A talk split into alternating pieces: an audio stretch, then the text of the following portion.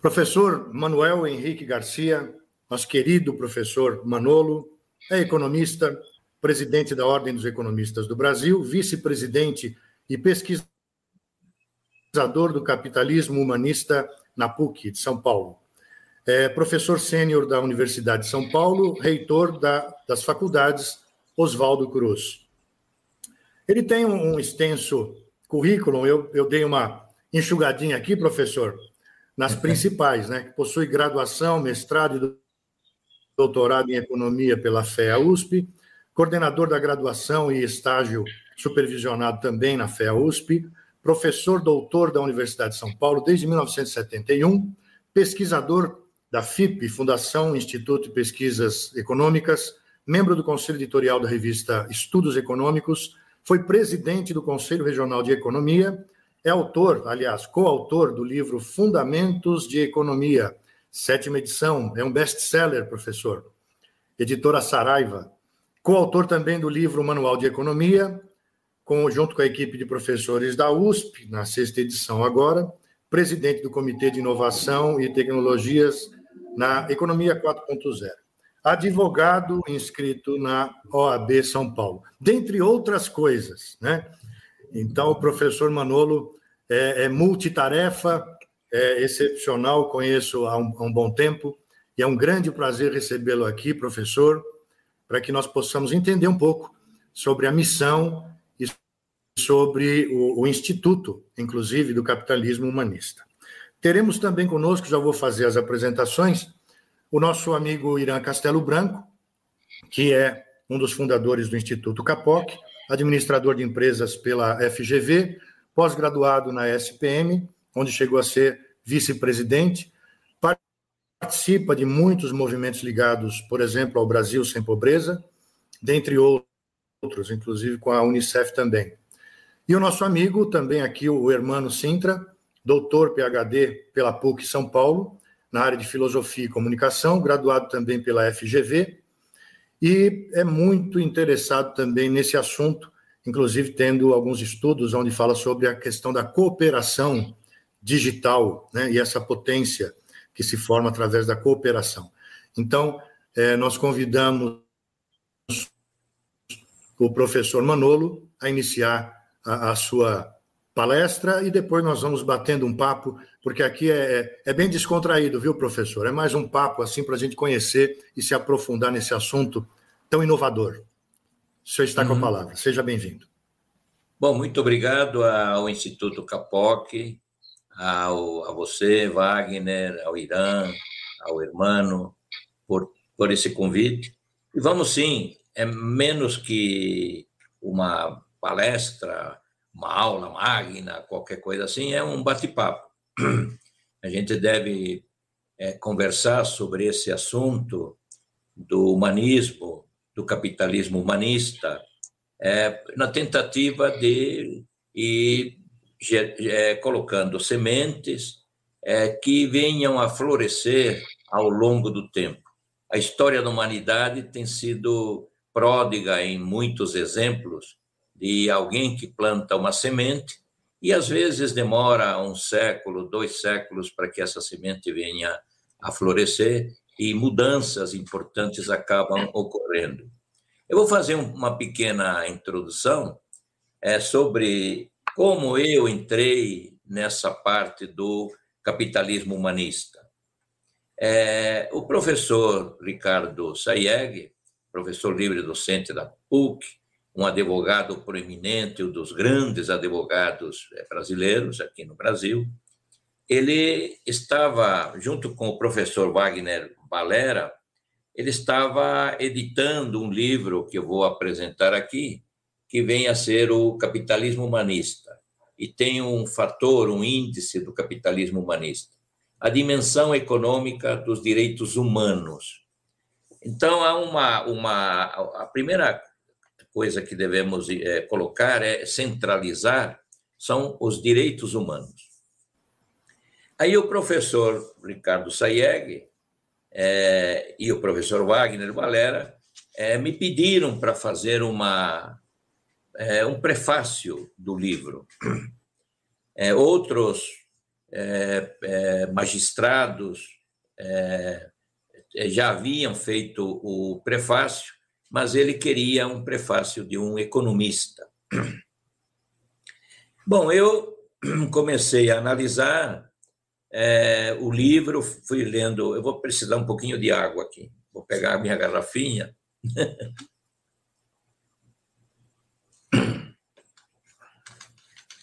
Comecei a fazer uma leitura do livro e vi que ele tinha muitos pontos é, que eu estava discutindo em sala de aula, na minha, no meu curso na, na USP, e é, tive a felicidade de, no momento que eu estava fazendo, imaginando que prefácio eu vou fazer para este livro, né?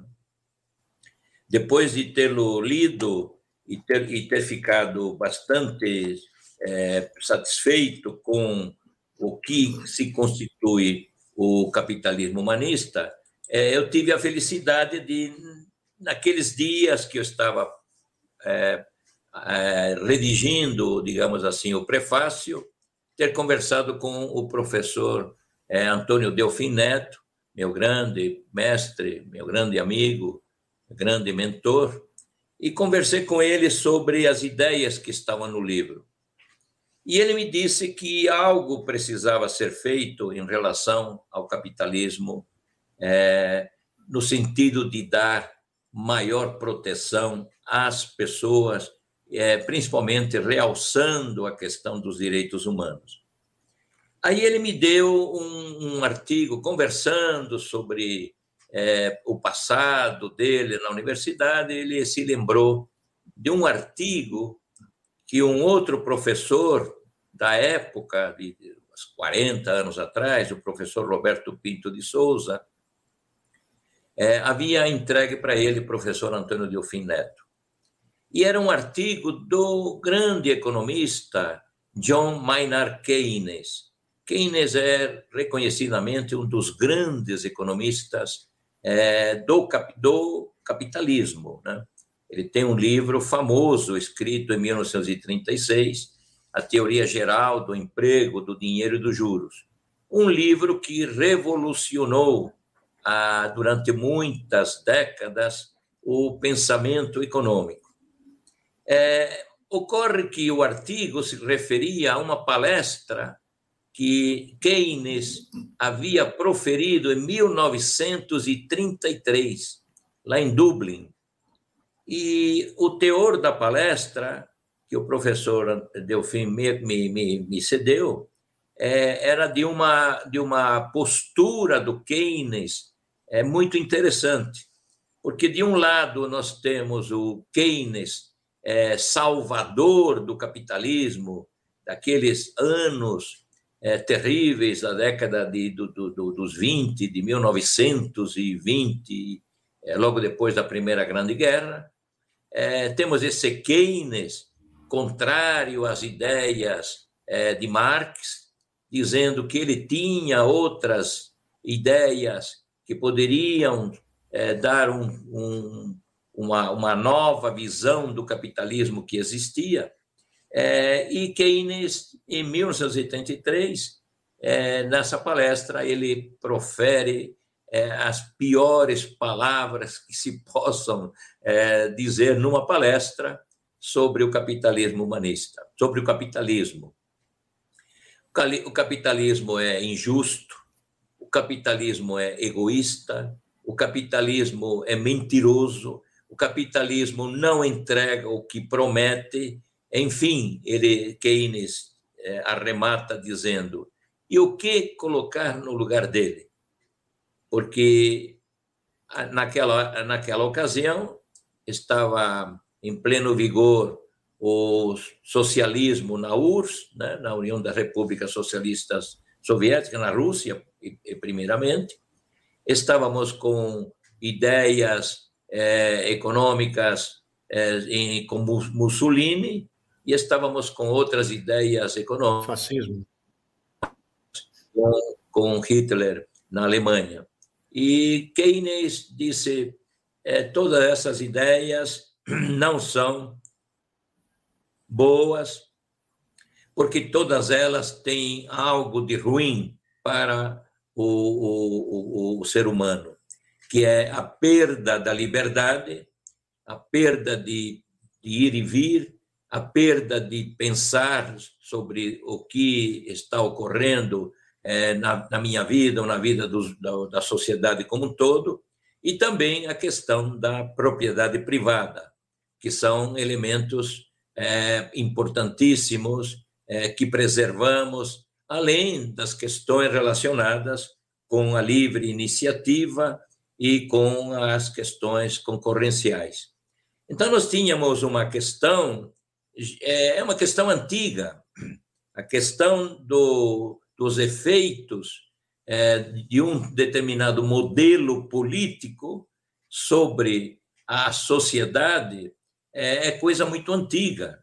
Wagner, Irã, Hermano, nós é, lendo o Código de Hammurabi ou lendo a Lei das Doze Tábuas é, romanas, vamos ver que é, estávamos em sociedades que admitiam a escravidão, admitiam a existência de algo inconcebível é, é, com relação aos direitos humanos, que é um, uma, alguém, através da força, é, através das armas, através do, do, da força física ou das armas, ou através da, do, do, da transmissão de vírus, né? É o que vemos, por exemplo, no livro Armas, Aço e, e, e Germens, né? É, que nos relata o, o fato de que a sociedade foi evoluindo, é, utilizando-se a força, utilizando-se é, o, armas, utilizando-se a disseminação de vírus, como é o caso das, é, dos espanhóis, bem conhecido dos espanhóis, que foram para o México. É, alguém estava com a varíola, é, e a varíola foi transmitida a tribos indígenas e houve milhares e milhares de pessoas foram dizimadas pelos, pelo, por esse tipo de vírus. É, com relação a, a também as questões relacionadas com o momento em que se dá a desigualdade, nós temos outros livros também, Harari fala sobre o momento em que teria, teríamos tido início às questões relacionadas com as desigualdades econômicas. Em outras palavras, o que eu estou pontuando inicialmente é que é, o capitalismo que nasce lá no século XVII, é, com a Revolução Gloriosa, na Inglaterra, é, quando se retira o poder dos lordes no parlamento e se exige da, da realeza é, que no parlamento devem estar também representados os comuns, ou seja, os mercadores, os empreendedores, é, enfim, outros membros da sociedade, é, nós temos é, uma mudança muito importante do ponto de vista é, dos movimentos da inovação, da destruição criativa, que começam a, a florescer é, e culminam com a Revolução Industrial um século mais tarde.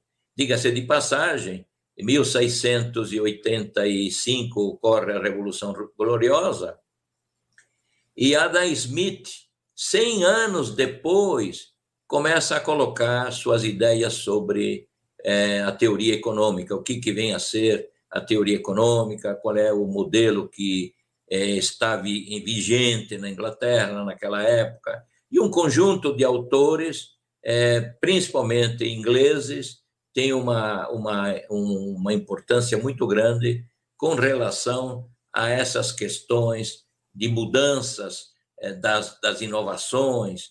Mais tarde, Schumpeter nos dá informações extremamente relevantes sobre a destruição criativa. A destruição criativa, Wagner, e você é um, um, um líder nessa área da inovação, é, todos nós sabemos disso, é, é, a, a, destruição criativa é própria do capitalismo. É, nós não vamos ter destruição criativa no socialismo. É, não há liberdade é, de pensamento, não há liberdade de criação. Então, nós temos um, um, um modelo econômico no mundo ocidental muito fortemente relacion, é, relacionado com a propriedade privada, muito fortemente relacionado com a liberdade, e mais recentemente, é, temos do, no, na, no, do ponto de vista global da Organização das Nações Unidas, não só ah, os direitos é, é, que devem os direitos das pessoas, os direitos humanos, os direitos das pessoas em qualquer lugar do mundo, mas também temos uma Constituição nossa, de 1988, que também é, procura, dentro do, do que é o nosso capitalismo, é, procura dar uma visão é, diferenciada, mais é, humanista, a, aquilo que consta na nossa Constituição.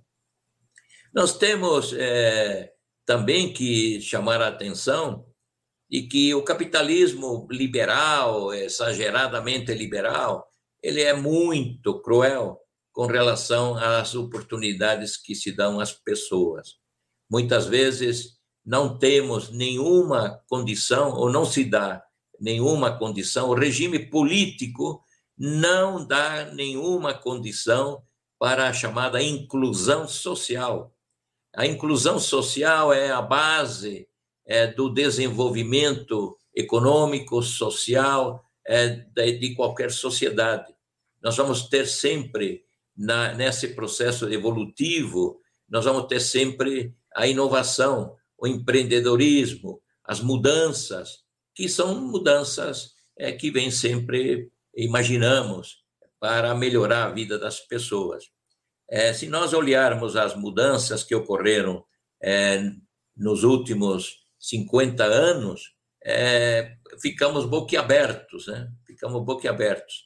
Todos nós sabemos que estamos num mundo diferente, mas estamos num mundo diferente do ponto de vista tecnológico.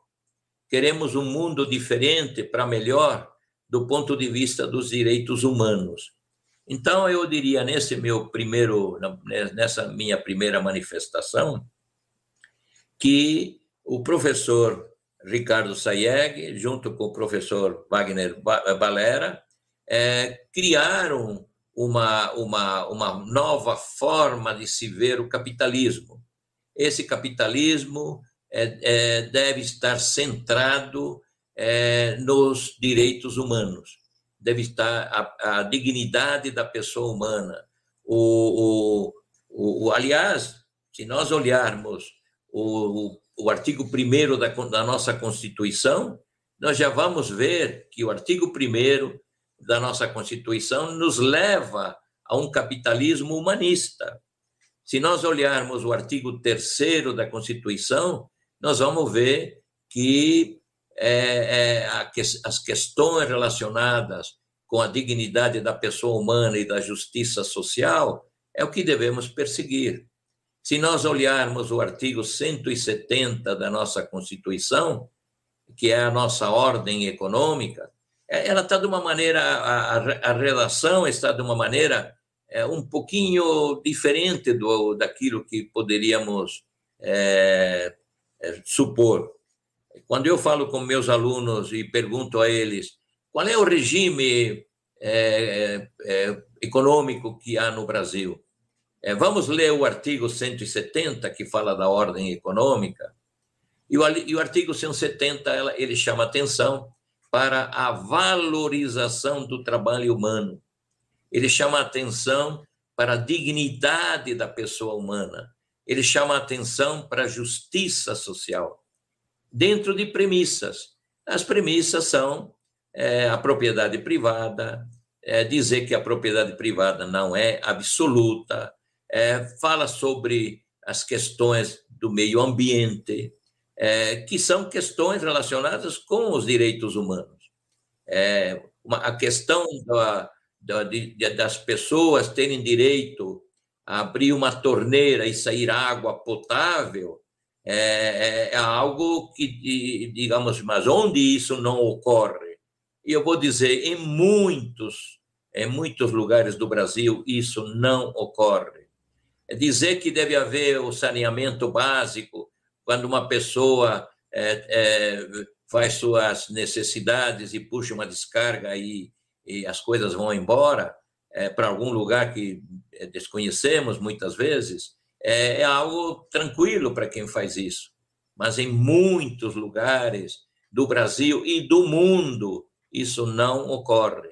Então, isso é algo que é, atenta contra o direito da pessoa humana de ter, é, o, o, já que estamos no mundo capitalista, nós temos que ter o capitalismo é, dirigido para essas, para essa, é, para essas para todas as pessoas que fazem parte da nossa sociedade. E como diz o professor Ricardo Sayeg, dentro de uma postura de não deixar ninguém para trás. Então, nós temos que, é, e estamos caminhando, é, felizmente, para mudanças muito, muito rápidas é, que vêm ocorrendo nesses últimos 30, 40 anos, é, eu, eu leciono na universidade, ainda estou na universidade, felizmente, graças ao Criador. Eu tenho minha turma é, e tenho 80 alunos, é uma disciplina é, optativa, não é obrigatória. Eu tenho, em média, 80, 90 alunos inscritos é, e converso com eles sobre essas, é, não só sobre essas questões, mas sobre outras questões também extremamente importantes sobre a vida de todos nós. É, 30, 40 anos atrás, essas discussões não estavam colocadas de uma maneira tão clara como estão sendo colocadas nos dias de hoje. A ordem econômica, é, como disse o professor Eros Graus, é, que foi ministro do Supremo Tribunal Federal, a ordem econômica compete a todos nós. Ou seja, o que diz a Constituição de que a ordem econômica deve é, é, se basear na valorização do trabalho humano, na dignidade da pessoa humana, na justiça social, nas, nas questões relacionadas com a liberdade econômica. É, isso não é um dever do Estado apenas, não é um dever dos empresários, isso é um dever de todos nós, porque cabe à ordem econômica, cabe a todos nós. Eu faço parte de uma loja maçônica, a Estrela Paulista, e é um orgulho para nós, para mim, dizer que eu pertenço a essa loja maçônica. Ela tem sob sua custódia é, num número cada vez crescente de famílias. Hoje ela está atendendo aproximadamente 120 famílias, é, que e os, e os irmãos da loja se cotizam e arrumam semanalmente 6 mil, 7 mil, 8 mil reais e vão comprar cestas básicas, vão na periferia de São Paulo, nos mais diferentes lugares, e vão ajudando as pessoas a terem algo a mais a comer durante o dia, durante aquele determinado dia. Ou, em outras palavras, há, há inúmeras instituições que fazem o seu papel. Falta uma maior divulgação. É importante a divulgação dessas, desse, desse conjunto de ideais que vão sendo transmitidos e muitas pessoas fazem de acordo com os seus próprios ideais. É, eu sou grau 33 na maçonaria e nós temos a fraternidade, a igualdade e a liberdade como elementos básicos no nosso dia a dia. E junto com o capitalismo humanista, temos a certeza de que podemos criar um mundo melhor, podemos trabalhar lançando essas ideias, é, levando mensagens para muitas pessoas que também têm as mesmas ideias e às vezes estão sem condições de levá-las adiante. O, sou vice-presidente do Instituto do Capitalismo Humanista, é uma honra para mim. É, e o Instituto tem trabalhado nesses últimos anos é, em questões importantíssimas que nós julgamos importantíssimas e às vezes não temos, eh, não fazemos alarde do que estamos fazendo. É tentar fazer o bem sem saber exatamente para quem. Mas há uma lei dos superendividados que o Instituto trabalhou intensamente é, e conseguimos aprovar essa lei do superendividamento. É, foi uma pena que, ao final, é, o presidente da República, à época, não tivesse atentado para o conjunto da, é, digamos assim, do, da obra, do, do, que era, do que estava sendo é, previsto nessa lei do superendividamento. Mas ela está aí para ajudar pessoas que estão superendividadas. E o capitalismo Muito, humanista. Professor, professor, eu, eu, eu, gostaria só de, de fazer uma uma colocação, antes que o senhor termine o seu raciocínio, que acho que é importante, só para não, não ficar de fora. É, eu gostaria que o senhor falasse um pouquinho também sobre o índice criado pelo Instituto. Assim como existe o IDH, né, o Índice de Desenvolvimento Econômico, foi criado um índice também. Eu gostaria que o senhor falasse um pouco sobre isso. Já está no finalzinho da sua, da sua preleção, mas gostaria, por gentileza, o senhor falasse um Bom, pouco foi... sobre esse índice criado também pelo Instituto que é muito interessante para os nossos ouvintes e participantes. Então vamos lá, sim, boa, boa lembrança, boa lembrança, boa lembrança. É, o, terminando o raciocínio anterior, Wagner, no último, na última sexta-feira, é, na, primeira sexta-feira de, de, de, agosto, realizamos a premiação é, do o chamado Prêmio Economista do Ano. E tivemos a oportunidade de premiar três magistrados, é, três magistrados que têm, têm tido um papel extremamente relevante do ponto de vista da sua atuação como magistrado.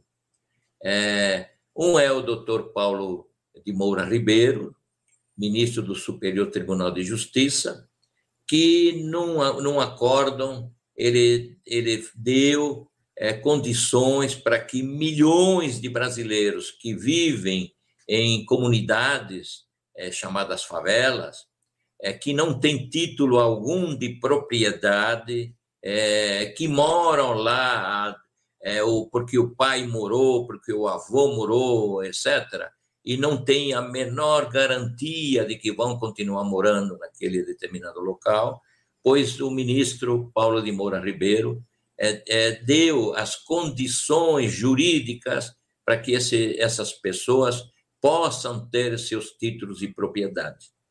Uma outra desembargadora, a doutora Maria da Penha, do, do, do Rio de Janeiro, no, no auge da pandemia, ela proibiu a Light do Rio de Janeiro de cortar a luz de pessoas inadimplentes, é, é, dizendo a Light: você não vai cortar a luz, você poderá entrar na justiça para fazer a cobrança da dívida que essa pessoa tem contigo.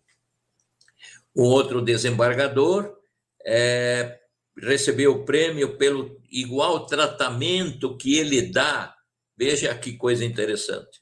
Igual tratamento que ele dá a ricos e pobres quando ele vai é, relatar determinados processos que chegam é, no, no, no, setor no qual ele está alocado no Tribunal de Justiça é, do Estado de São Paulo, é o doutor Erickson.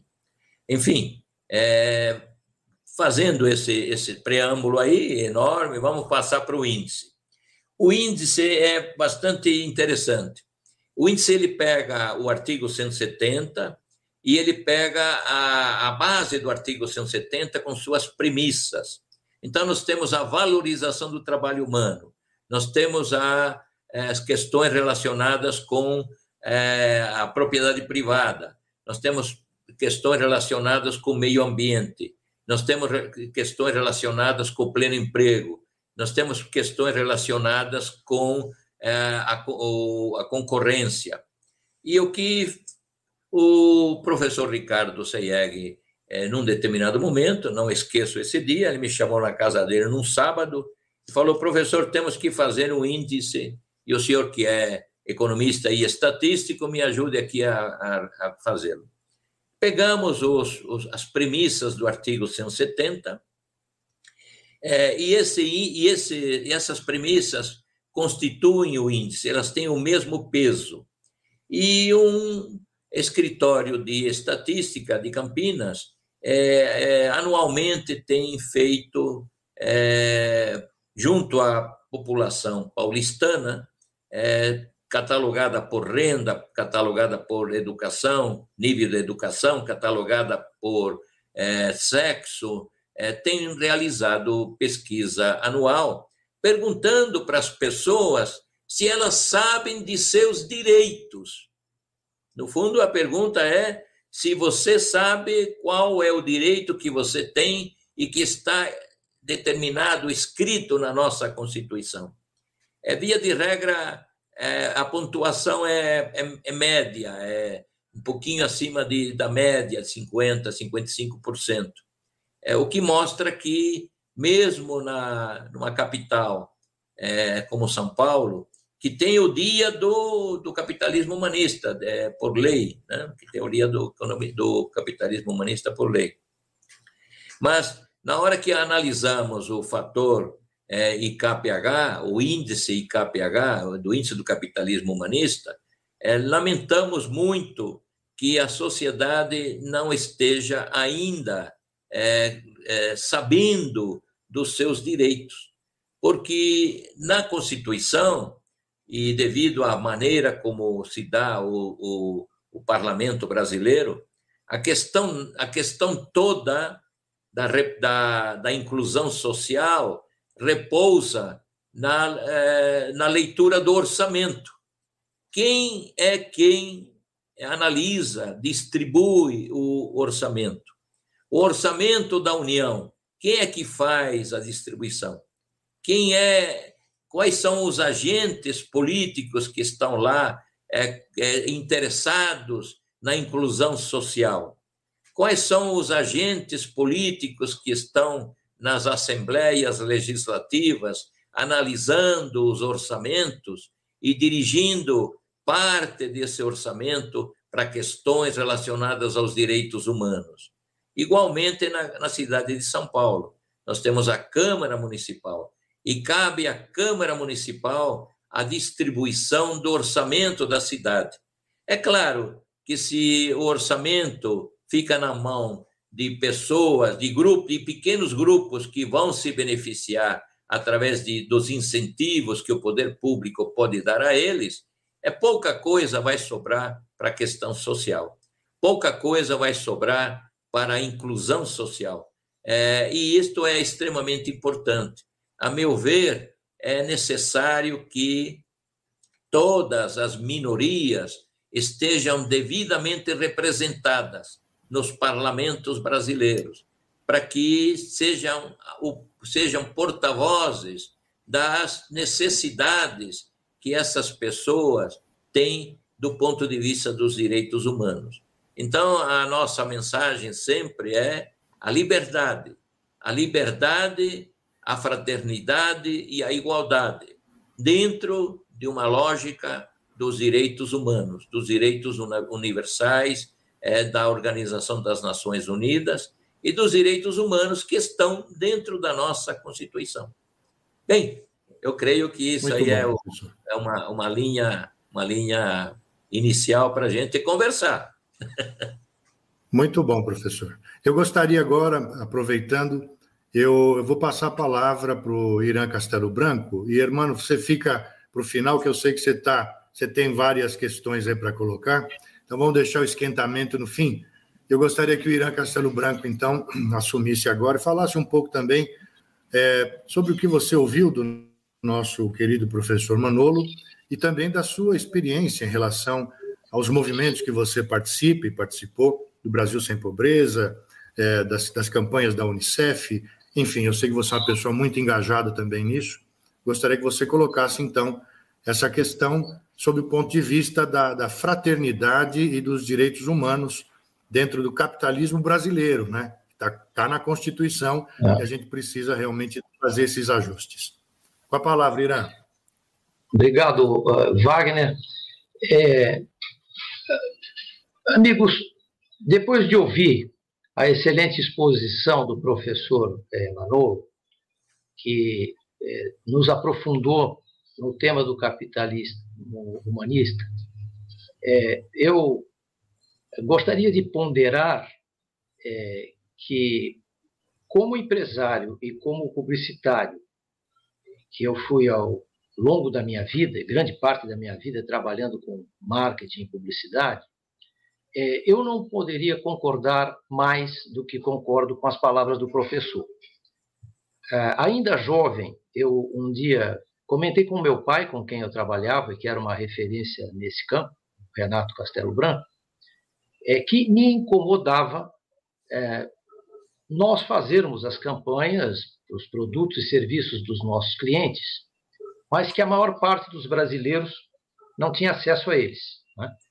É, meu pai, que era uma pessoa é, madura, esclarecida, ele me disse, Irã, é, o que mais está te incomodando não é o que você faz, é que você trabalha legitimamente para os clientes, divulgando com honestidade os produtos e serviços é, que eles oferecem. É, trabalhamos aqui para bons clientes, empresas sérias, corretas, é, éticas. O que está te incomodando é o que você deixa de fazer.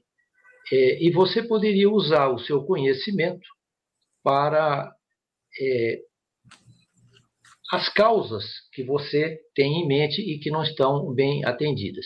E foi aí, meu amigo Wagner, é que eu comecei a fazer de fato e coordenei durante muitos anos, através do Conselho Nacional de Propaganda, campanhas como ah, o aleitamento materno e na área da saúde, a do soro caseiro, que de fato impactou é, a redução da mortalidade infantil no Brasil, é, o, a coordenação do lobby para aprovação do Estatuto dos Direitos da Criança e do Adolescente é, na nossa Constituição. Né? Então, são trabalhos que eu fiz em nome da indústria da comunicação, ajudado por muitos, né? naturalmente, ninguém pode fazer um trabalho é, como esse sozinho, um grande apoio dos veículos de comunicação. É, aprendi é, muito com líderes como a doutora Zilda Arnes e pessoas é, da grandeza dela, né?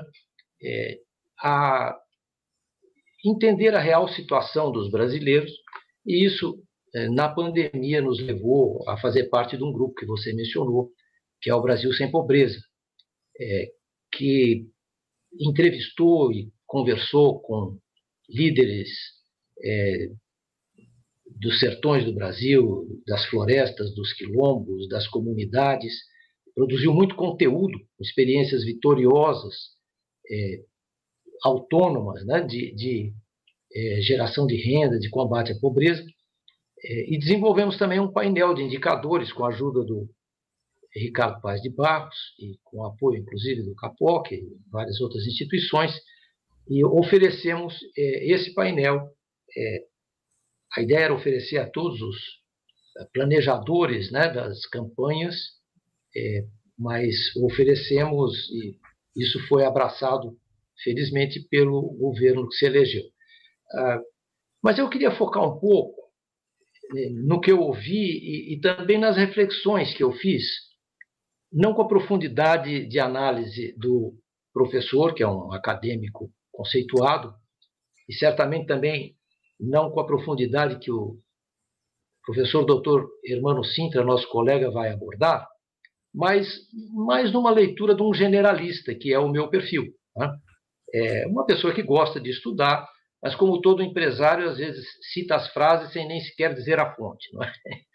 É, ao longo dos meus estudos, num dos cursos que eu fiz para minha formação pessoal, é, eu tomei contato com a obra é, do Baudrillard, que é fartamente conhecida é, dos que estão nesse painel, mas que é no universo do marketing, da propaganda e mesmo do mundo corporativo, é pouco comentada. Né? E o, o, que me chamou a atenção é, nessa obra, não é? Um primeiro livro que, ó, irmão, hoje eu caprichei, ó, trouxe o livro para mostrar, é o Sistema dos Objetos, é, que Hermano conhece muito bem.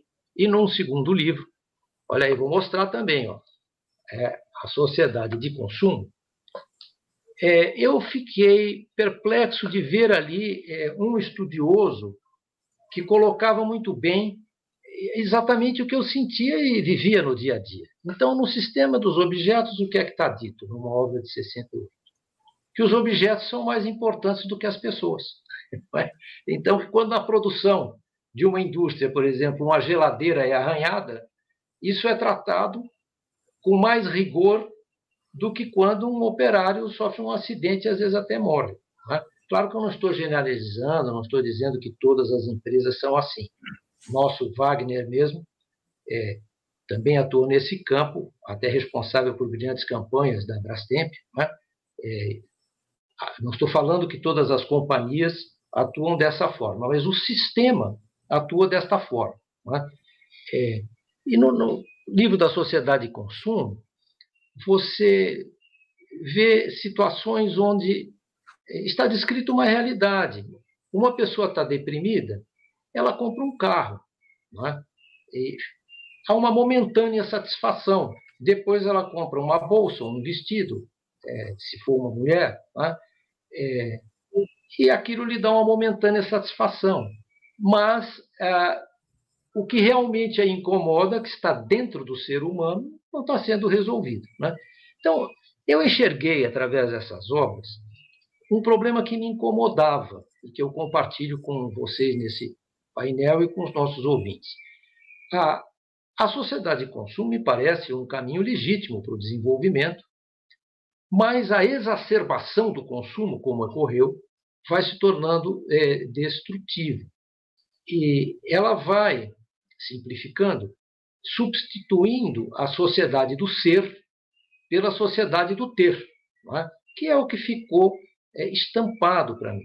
Então, me ficou claro que os instrumentos com os quais eu sempre trabalhei, do marketing, da comunicação, é, são legítimos, são ferramentas para que se possa usar em diferentes causas é, sociais, inclusive, e promover ah, legitimamente serviços, produtos, é? é, mas que isto tudo tem que ser feito ah, com um certo equilíbrio. E aí eu citaria até uma campanha de publicidade que sempre me agradou, é, que era de um cartão de crédito, né? que dizia: há coisas que o dinheiro não pode comprar, para as outras você usa o CAD. É, muito bem colocado, está vendendo valores, porque, de certa maneira, ah, nós caminhamos no sentido de dizer que tudo o dinheiro pode comprar, inclusive a felicidade, que viria através de bens materiais, de um status que se sustenta em aparências e não é, na espiritualidade, na densidade e na ética das pessoas, né?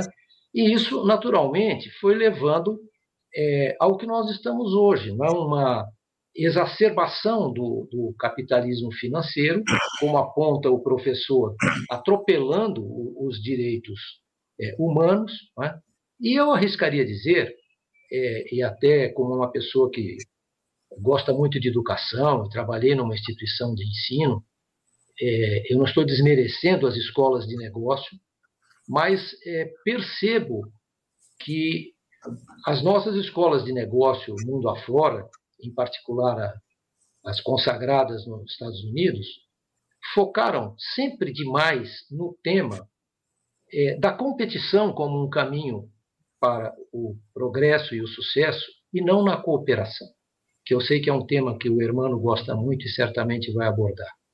E há provas, inclusive científicas, de estudos na natureza que demonstram a superioridade da eficácia da colaboração sobre a competição para obtenção de resultados e de uma maneira muito mais humana, respeitosa, mantendo as pessoas felizes, não é? Mas nós fomos treinados para competir no mau sentido. A minha vitória depende da destruição é, do meu concorrente.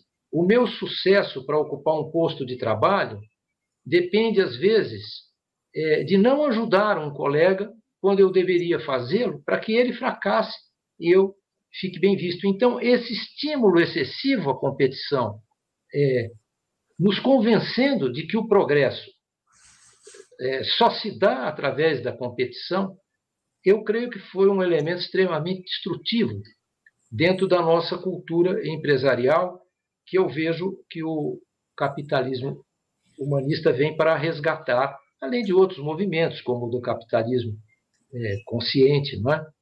é?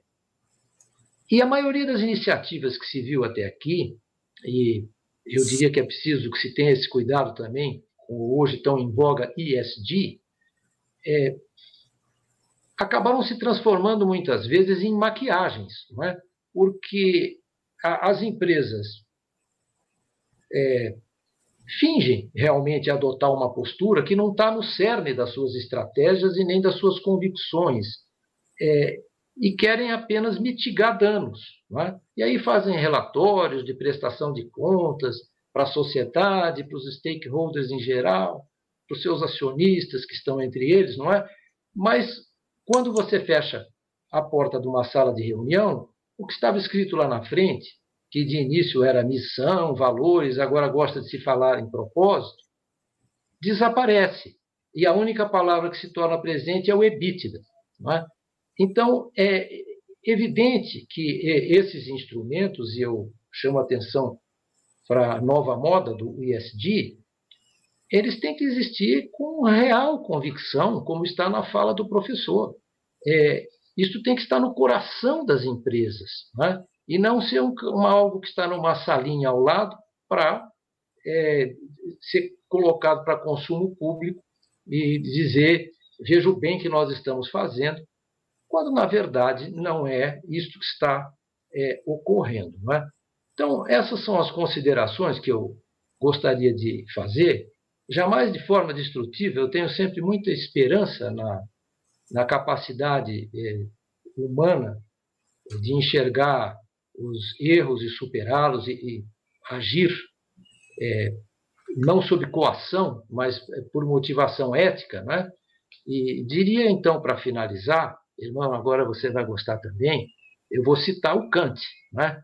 Porque acho que é, dentro do que nós estamos falando é, é o meu filósofo preferido, porque é, a ética estava por trás de tudo que ele é, dizia, e, e ele tem uma frase que sempre ficou na minha memória, que diz que o homem nada mais é, ou melhor, o homem não é nada além daquilo que a educação faz dele. É? É, e aqui eu faço ponte com o que eu acabei de dizer. Se nós ensinamos as pessoas que só a competição, destruindo o concorrente como se fosse um adversário a ser aniquilado, vai levar ao sucesso? É? Nós ensinamos isso para os líderes é, empresariais. O que, que nós podemos esperar que eles façam depois dentro das empresas? Exatamente isso que lhes foi ensinado e é o que fizeram. Não é? é o que fizeram. Então, é preciso é, um outro olhar, inclusive é, da parte das nossas escolas de negócios, é? para é, como se chegar ao sucesso através da cooperação ou até da competição, é, mas não exclusivamente é, da ideia de que nós temos que é, ser um category killer, é, destruir todos que estão no mercado, nos apropriarmos de toda a, a, a renda e receita que possa existir ali, e assim nós vamos maximizar o resultado é? e vamos virar o, os novos Elon Musk. Não é? é? não é isso que deve ser é, ensinado, não é isso que o empreendedorismo deve promover, e não é isto que o Instituto Capoc de Inovação Corporativa tem nos seus princípios, onde lá está que nós colocamos é, a inovação a serviço do ser humano. Né? Então, essas são as palavras que eu é, gostaria é, de deixar aqui nessa etapa do nosso painel, é, render minha homenagem ao nosso keynote speaker, que foi muito inspirador, e, e, gostaria de ouvir com muita atenção o nosso também professor e meu colega Hermano. Maravilha, Irã. Eu, você me fez lembrar o marketing de guerra, né? onde a, a nossa geração também saía dando paulada, né? O, o mercado era, era um, um, campo de batalha. Mas, enfim, é, irmão, é, o, o Instituto Capoc é o que nós chamamos de a casa do profissional de inovação. Né? E como o Irã lembrou, nós temos essa questão também de, de colocar o, o ser humano no cerne, né? no, no centro das inovações.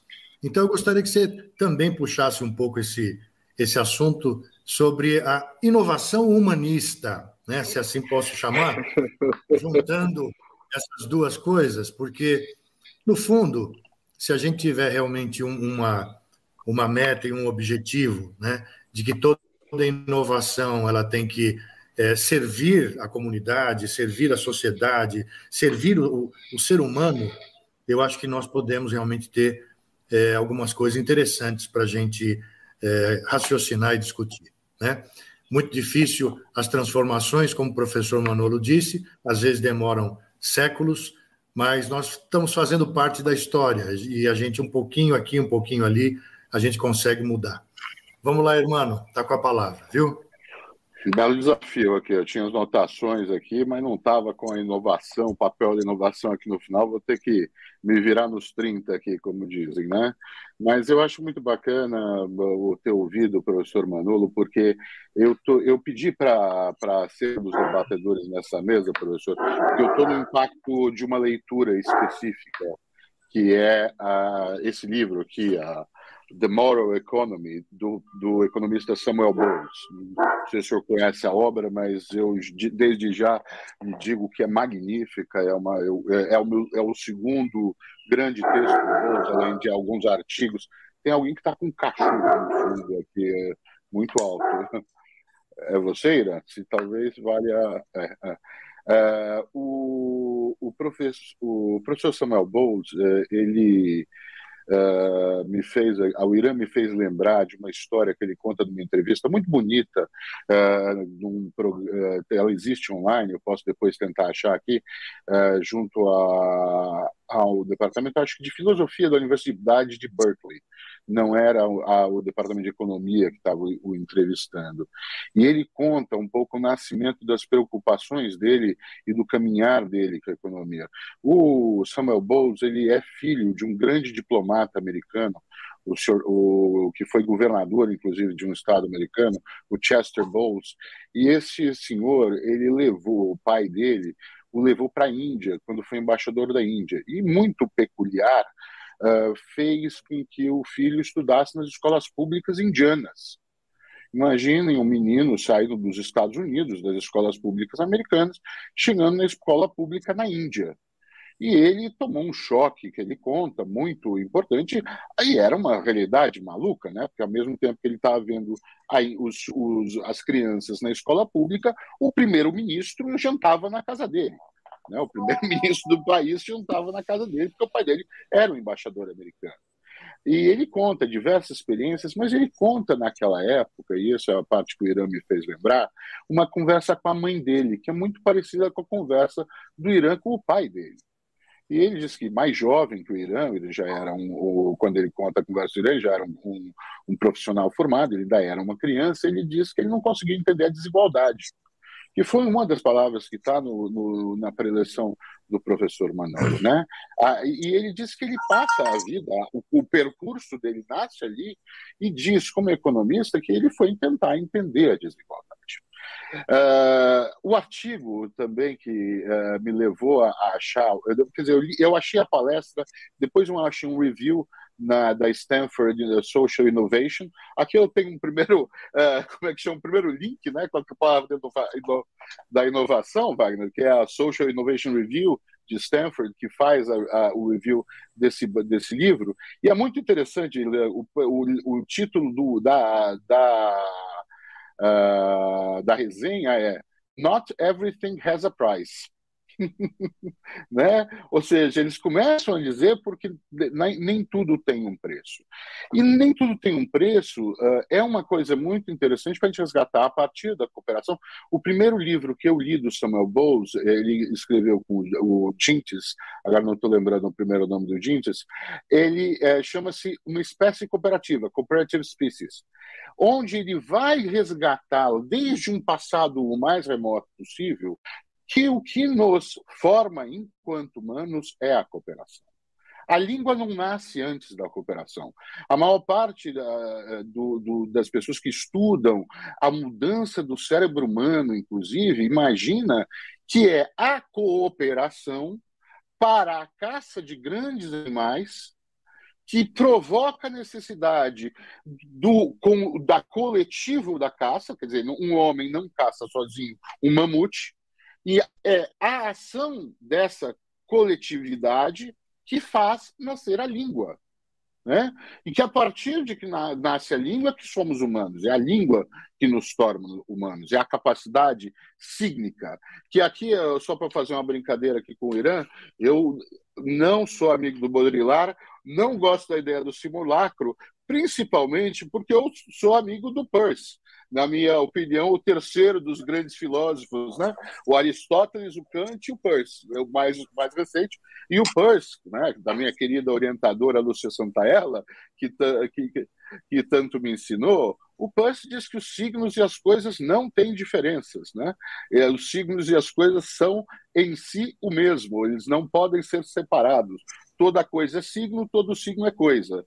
Então, o simulacro não existe. Mas a ideia uh, os primeiros livros do Baudrillard contra a sociedade de consumo criam um valor tremendo uh, até eles, que ele chega no livro do uh, que eu não estou lembrando exatamente é um, é um binômio é o algo e os simulacros né? Que é o livro do Baudrillard quando ele começa a analisar o digital que é, é aí onde nós partimos para outros caminhos, não seguimos juntos. Mas, de qualquer forma, o que nasce ali no livro do Bowles sobre a cooperação é uma percepção e um uma trajetória de pesquisa minha que eu fui olhar desde a natureza. Né? Então, a gente, a gente, a vida complexa, e isso é uma, uma descoberta que demorou 30 anos para ser, 25 anos, 25 anos para ser aceita. Tamanho é o problema do Zeitgeist o nosso espírito dos tempos privilegiou a cooperação, a competição, a tal ponto que, a, que uma química importante, não era uma pessoa na, na lateralidade da universidade, era esposa do Carl Sagan, ali em Margulis, ela prova em 1965 que toda a vida complexa nasce da junção de dois uh, seres, uma arqueia e um fungo, criando a célula eucariótida mostrando que o princípio da vida é cooperativo, dizendo que a vida e a evolução humana, das espécies se faz por simbiogênese. Né? Então, quando você vai olhar a cooperação e você vai entender a cooperação na mais eh, desde a natureza, você percebe o quanto a gente teve um zeitgeist, um espírito dos tempos. Né? O espírito dos tempos que nos comandou nos últimos dois séculos, como muito bem disse o Irã, e como apontou o professor Manolo em vários aspectos, foi o da competição. Então, essa é a mudança que nós enfrentamos da sociedade, uma volta à sociedade do ser em vez da sociedade do ter, não tenho certeza, mas certamente um entendimento da eficiência da cooperação.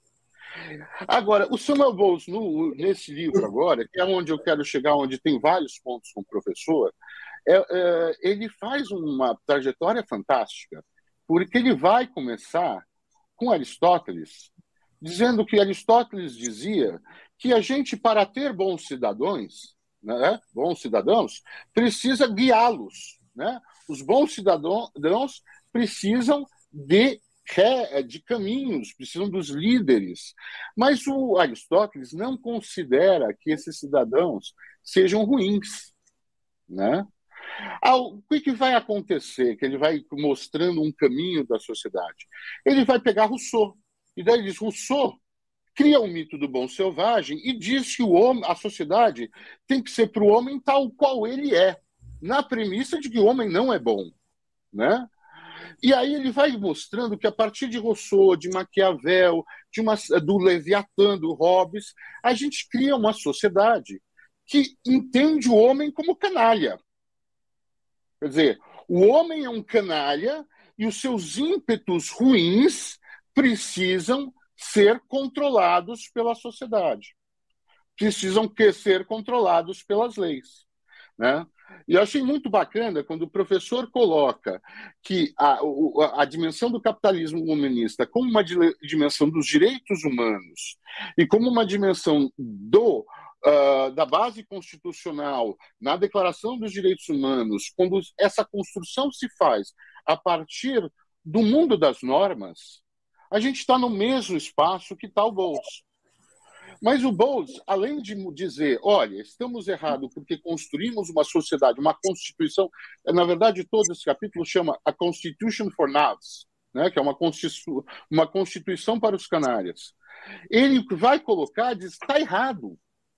Porque o que a gente fez foi um entendimento, isso ele já tinha dito, dito lá no passado, e é a grande questão do, do, do cooperative species, é que a gente tire o homos econômicos, Esqueça do homos econômicos. O homos econômicos é um erro. É um erro fundamental da constituição do pensamento econômico. O que existe é um homo socialis, que ele propõe. E esse homo socialis, ele tem o valor moral. Esse livro que eu estou lendo agora, professor Manolo, o muito interessante é que ele vai fazer uma análise fundamentadíssima, com milhares de, de experimentos, muitos deles das teorias dos jogos, mas também da realidade, onde ele vai mostrar por que, que os incentivos não funcionam. Os incentivos econômicos que dão errado. E ele diz: dá errado porque os incentivos econômicos não entendem ou acreditam que existe uma separabilidade entre eles e os incentivos morais. E o que ele vai dizer é: eles não são separáveis, uns influenciam os outros, e ele mostra de forma exemplar. Eu vou falar um exemplo rápido aqui, eu vou tentar pegar mais algumas coisas que eu gostaria de lembrar aqui depois dos meus papéis e fazer a amarração com o, o papel da inovação. Mas ele dá um exemplo genial, que é até não é do dele, já tinha estado em outras literaturas, de umas creches na, na, na, em Haifa, em Israel, onde 12 creches pertenciam a um grupo e eles separam seis e seis, e em seis elas fazem o experimento de estabelecer uma multa por, para os pais que chegavam atrasados, que os professores estavam reclamando que o atraso dos pais estava os prejudicando. Então, eles resolvem impor uma multa. O que, que acontece? Ao contrário do esperado, o uh, atraso aumenta. Por quê? Porque a gente botou um preço no mau comportamento. Eu pago o preço, eu tenho dinheiro, eu pago o preço. Quer dizer, e ele vai mostrando com vários outros exemplos, exemplos de teorias dos jogos fantásticos, né? que mostram coisas fundamentais e ele vai demonstrando o como a gente o entendimento incorreto que a gente faz dos incentivos morais, dos incentivos econômicos. Então, o livro é basicamente sobre os incentivos, né? Ele ele, ele não funciona porque existem várias coisas. Até, por exemplo, a a, a, interpretação que faz o criador do exercício, do, do incentivo, do comportamento moral do incentivado que é obviamente transparente no objetivo na maior parte das vezes. Você sabe porque o patrão diz que vai te dar um bônus, não sabe? Você sabe porque o, o cara diz que vai te multar. Então, é, há uma presunção da ética da outra parte, e ele mostra que até isso é parte do fracasso dos incentivos econômicos. Né? E aí a parte da, do, do, ele, tá, ele diz que nesse livro ele tenta chegar à resposta à pergunta que ele fez para a mãe dele, qual é, por que, que a sociedade era tão desigual. Eu, uh, professor, não sou economista, então, embora no curso de tecnologias da inteligência e design digital lá da PUC, que foi meu doutorado, eu tenha basicamente é um curso muito multidisciplinar e eu tenha fundamentado boa parte dos meus estudos na teoria econômica, inclusive com grande destaque aos estudos da Elinor Ostrom, que foi a minha grande inspiração, né?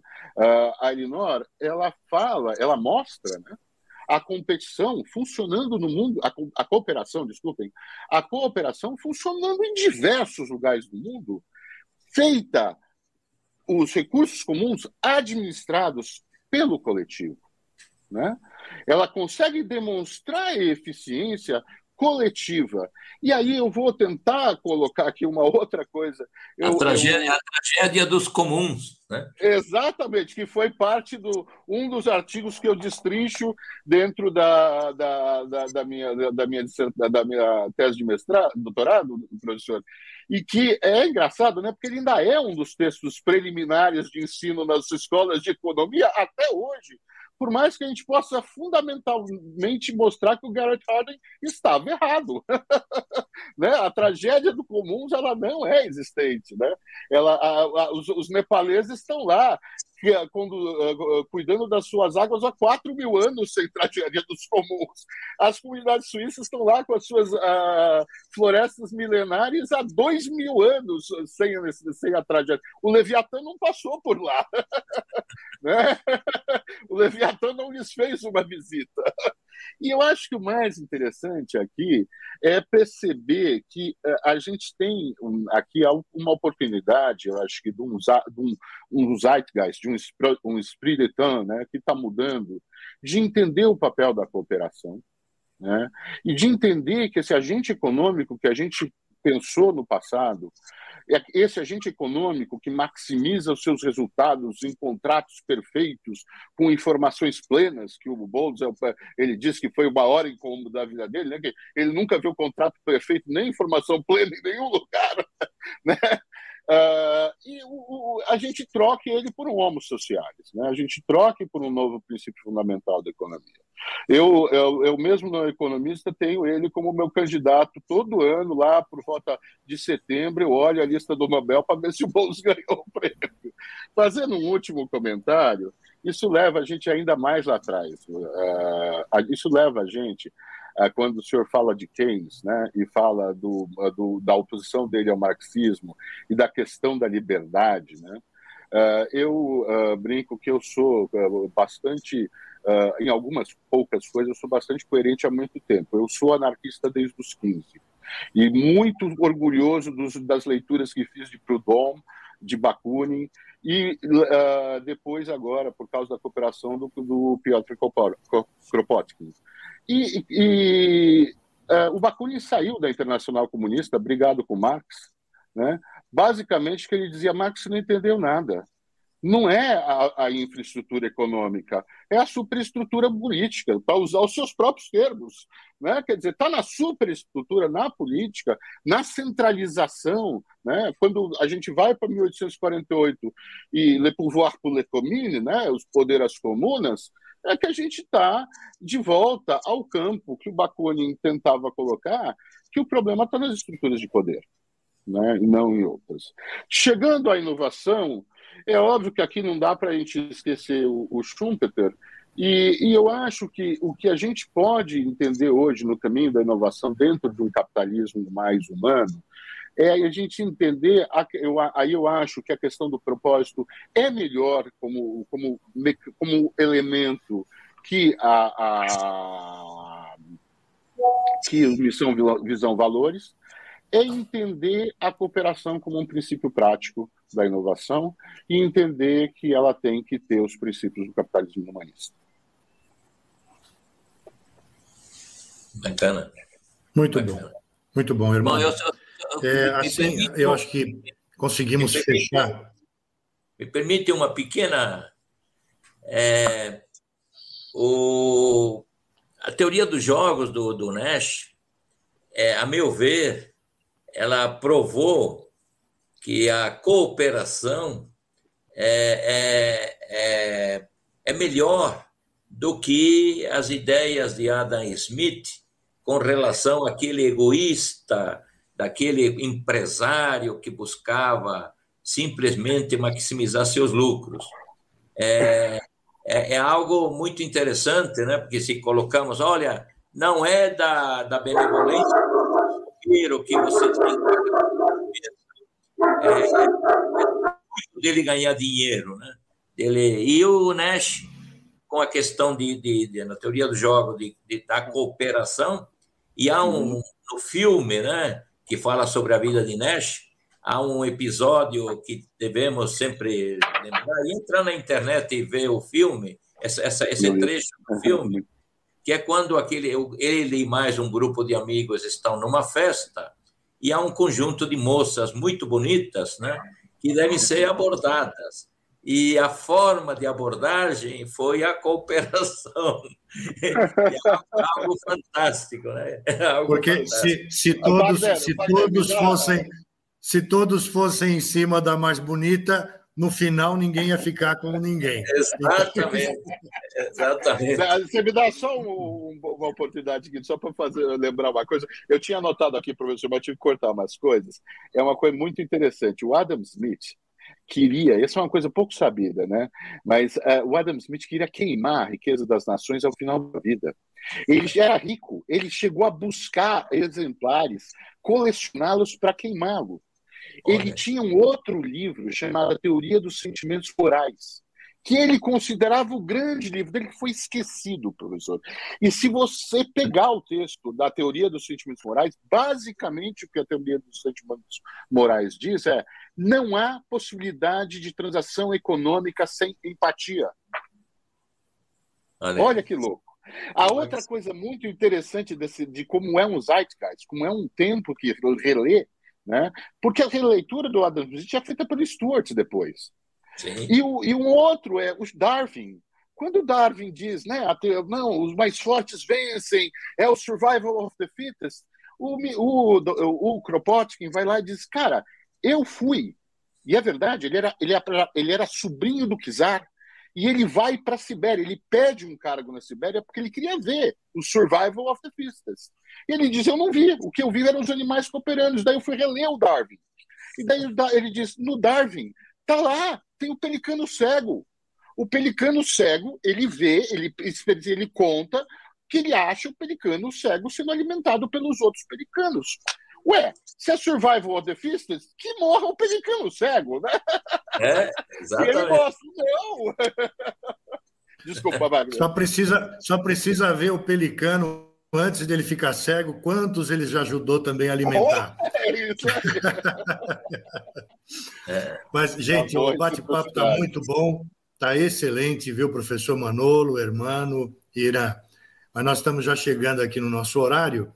Eu gostaria alguma... de ver, com a ajuda do Bernardo, se temos aí as, as perguntas, se tem a, a interação do pessoal, porque aqui pelo chat do, do stream eu não estou conseguindo acessar, Bernardo. Se tiver alguma Perfeito. pergunta aí, eu gostaria da sua colaboração. Perfeito, Wagner. Temos algumas perguntas sim chegando para o professor Manolo, para o Hermano, para o Irã. Vamos ver se dá tempo de responder de respondê-las. Já vou fazer duas perguntas aqui para o pro professor Manolo. O Marcelo Anderson pergunta, professor, como colocar em prática o capitalismo humanista, adequando políticas públicas, engajando a sociedade civil? Como se implementa o capitalismo humanista? E tem uma segunda pergunta, professor, do Robson Andrade, dizendo, perguntando se o senhor acredita que as novas gerações podem contribuir com essa mudança, tendo em vista uma visão mais humana, mais justa, sobre aquele comentário que o senhor havia dito, que hoje existe mais espaço para esse tipo de debate, né? Visto a questão de ESG, que tá, está na pauta das empresas. Então, primeiro, como, como colocar em prática o capitalismo humanista, não ficar apenas na, na, na discussão, na, na, na parte teórica, e se o senhor acredita que as novas gerações podem contribuir para essa mudança. É, Bernardo, é, Bernardo, só um ponto. Eu, eu, creio que o Robson Andrade que faz a pergunta é o ex-presidente da Confederação Nacional das Indústrias. Né? Pode ser, Irã, pode ser. Bem, vamos, vamos começar pela segunda parte. É, que, que, mundo maravilhoso nós estamos eh, vivendo nos dias de hoje. É, integração maior, uma compreensão muito positiva é, de, com relação às minorias, há um respeito cada vez maior com aquilo que outras pessoas pensam. É algo inimaginável 40, 50 anos atrás. É, houve a sociedade evoluiu, evoluiu no sentido, a meu ver, dos direitos humanos, é, que não eram perceptíveis e não eram levados em conta 40, 50 anos atrás, devido ao conservadorismo da sociedade. Mudamos como pais, é, não recebemos é, a grande maioria pelo sistema que existia de criação de filhos. Era um pai é, severo, um pai é, que nunca dava um abraço ao filho, é, não existia a palavra eu te amo, e os pais achavam que essa era a maneira mais correta de educar os filhos houve uma mudança significativa.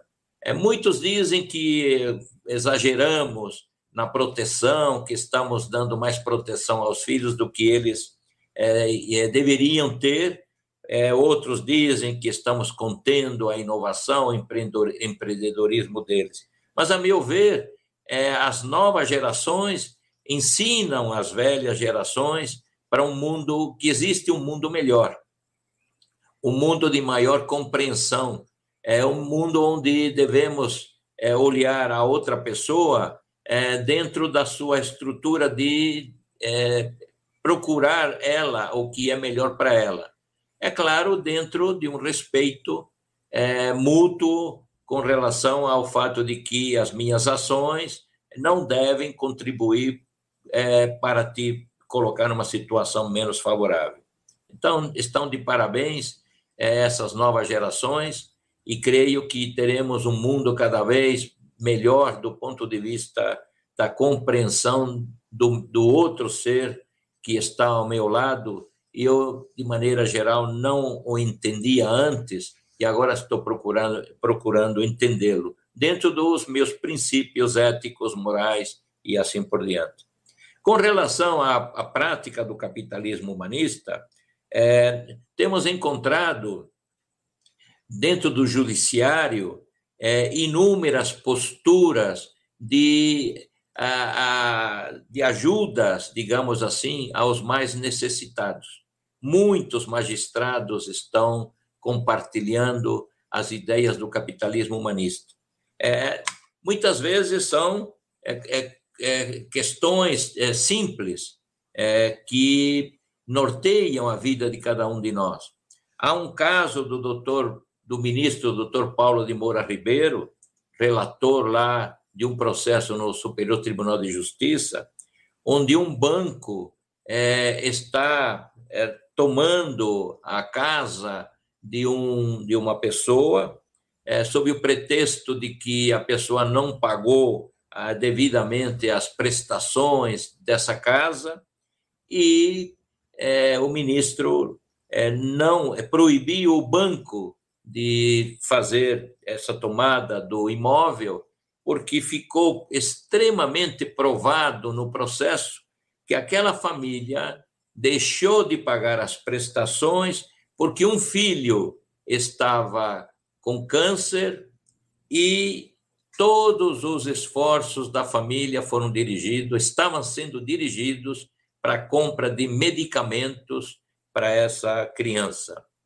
Infelizmente, a criança veio a falecer, mas o banco teve que esperar que a família eh, retomasse o seu dia a dia, retomasse a sua condição financeira anterior e ela conseguiu, com esse arranjo com o banco, continuar pagando as prestações é, embora tivesse havido uma interrupção é, de um, um, um, ano, um ano e meio, até que ela tivesse novas condições a respeito. O capitalismo humanista ele atua é, dentro das questões relacionadas com os orçamentos públicos, conforme salientei antes. São políticas públicas que devem ser levadas em conta nas câmaras de vereadores, assembleias legislativas, no Congresso Nacional. É, dinheiro sempre existe. A questão é como ele é, é a quem ele é dirigido. Se os grupos é, políticos que são que representam determinadas classes sociais é, são extremamente poderosos na distribuição do orçamento, é muitos outros grupos, normalmente as minorias que não estão sendo representadas, ficarão sem é, é, o dinheiro necessário para a consecução de políticas públicas, que vão desde saneamento básico, desde a educação, desde a construção de uma escola ou de um hospital é, na região onde aquelas pessoas moram, é, desde é, condições é, favoráveis para a retirada do lixo, é, questões relacionadas com o meio ambiente, enfim, tudo aquilo que está em volta ou ao redor da pessoa humana, onde ela estiver. Sempre há um conjunto de políticas públicas que podem ajudar, beneficiar essas pessoas. Então, eu diria é, que os orçamentos é, devem ser muito bem analisados e muito bem distribuídos dentro dessa visão humanista, dentro, dentro dessa visão é, dos direitos humanos. Então, creio, há espaço, mas é necessário que as minorias estejam representadas e, uma vez representadas, atuem em favor das minorias. Porque muitas vezes minorias são é, votadas e vão para o Congresso Nacional ou vão para as câmaras de vereadores e acabam tendo uma postura praticamente igual àquela que é a média da postura daquela, daqueles outros colegas de, de representação. Obrigado. O, o Wagner, se você permitir, tem uma pergunta Sim. ainda pro, para o Irã e para o Hermano. Se você Sim, me favor. permitir, a gente está nos minutos finais, mas eu, eu, eu, eu, pediria para eles serem breves. Irã e Hermano, eu sei que é, é ruim ser breve, mas vamos, vamos passar essas perguntas, Wagner? Sim, por favor, Bernardo. Bacana. Então temos uma pergunta aqui para o Irã. Antônio Carlos Souza pergunta: Irã, como trabalhar nossa cultura empresarial, escolas de negócio, foi um tema que você citou, para estarem comprometidas com a justiça social? O que pode ser feito para iniciar essa mudança? Acho que relativo ao tema que você colocou sobre as, as universidades, né?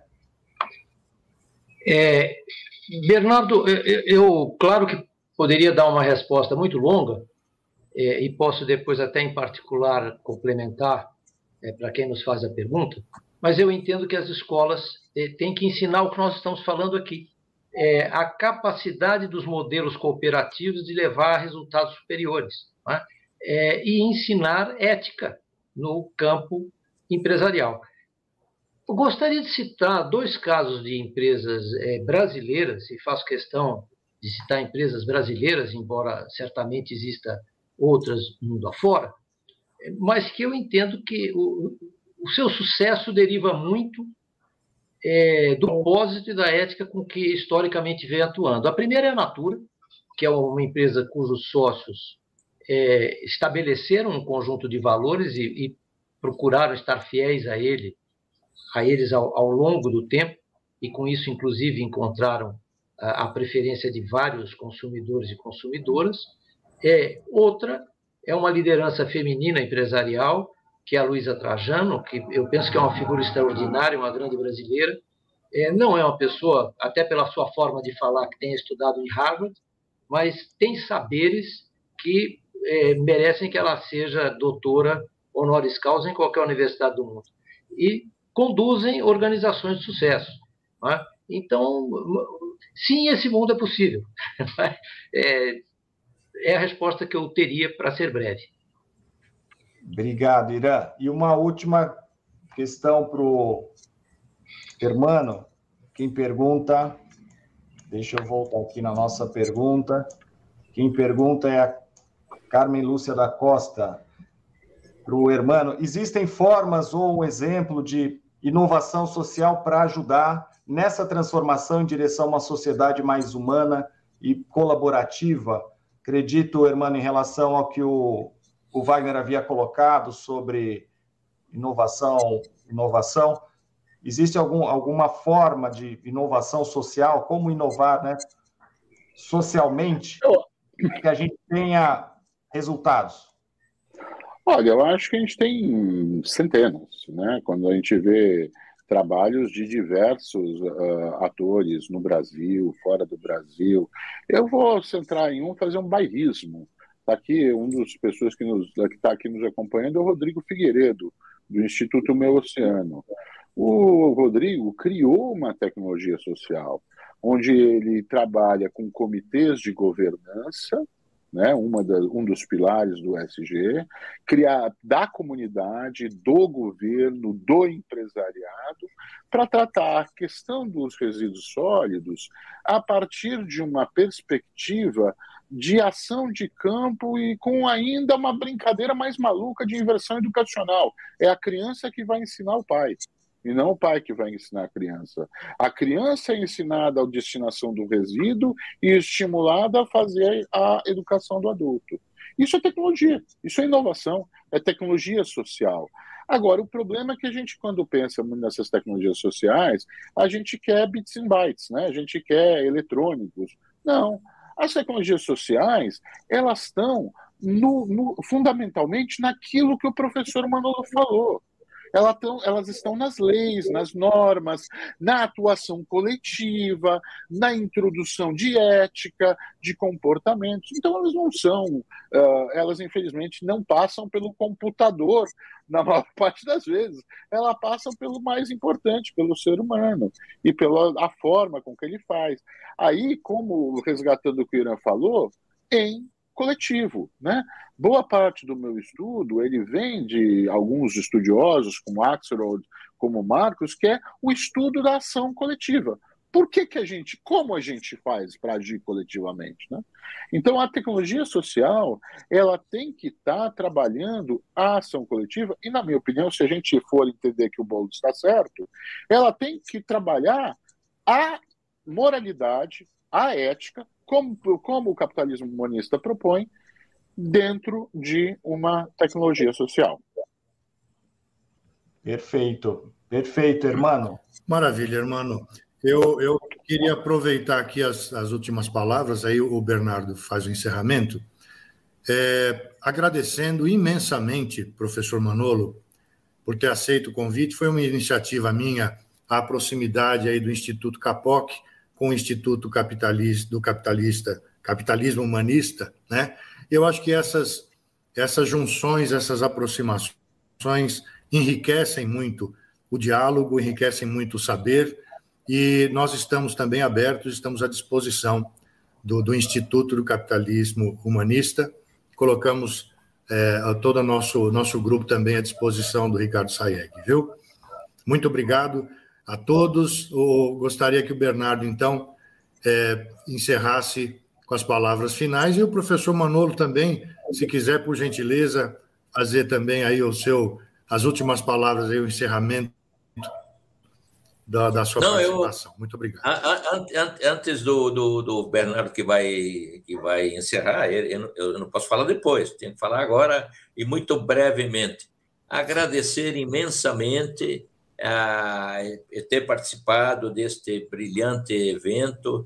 É, é, puxa, uma troca de informações aqui, saí muito feliz, muito contente. É, hermano, Irã, Bernardo, Wagner, meu muito obrigado. E em nome Nós do Ricardo, em nome do professor Ricardo, é, é, transmito um forte abraço. Ele, o Wagner tentou, é, entrou em contato, o convidou, mas ele tinha outro evento é, fora de São Paulo nesse dia, então ele me pediu para vir aqui e estou muito contente com o fato de termos tido essa conversa maravilhosa sobre ética, sobre moral, sobre, enfim, sobre o ser humano, né? Sobre o ser humano. Muito bom. Muito obrigado. Obrigado, professor. O senhor é muito inspirador. Foi uma grande alegria tê-lo aqui conosco e pode contar com o nosso apoio, nossas, nossas pessoas, nossos recursos. Conte conosco, o Instituto Capoc tá, está com as portas abertas para o senhor e para a sua proposta. Hoje, mais uma vez, então, trouxemos um tema atual, relevante, o capitalismo humanista. Eu gostaria de agradecer a vocês que participaram, acompanhando a nossa live, enviando perguntas, agradecer nossos diretores, nossos associados do Instituto Capoc, nossos convidados, professor Manolo, Hermano, Irã, pelo alto nível do debate, também Wagner Denis, que presidiu a nossa mesa de forma brilhante. Muito obrigado, Wagner. Lembrando que o propósito do Instituto Capoc é promover iniciativas em inovação corporativa. Então, se você se dedica à inovação, venha nos conhecer, venha participar, venha saber das novidades, acompanhe as nossas redes sociais.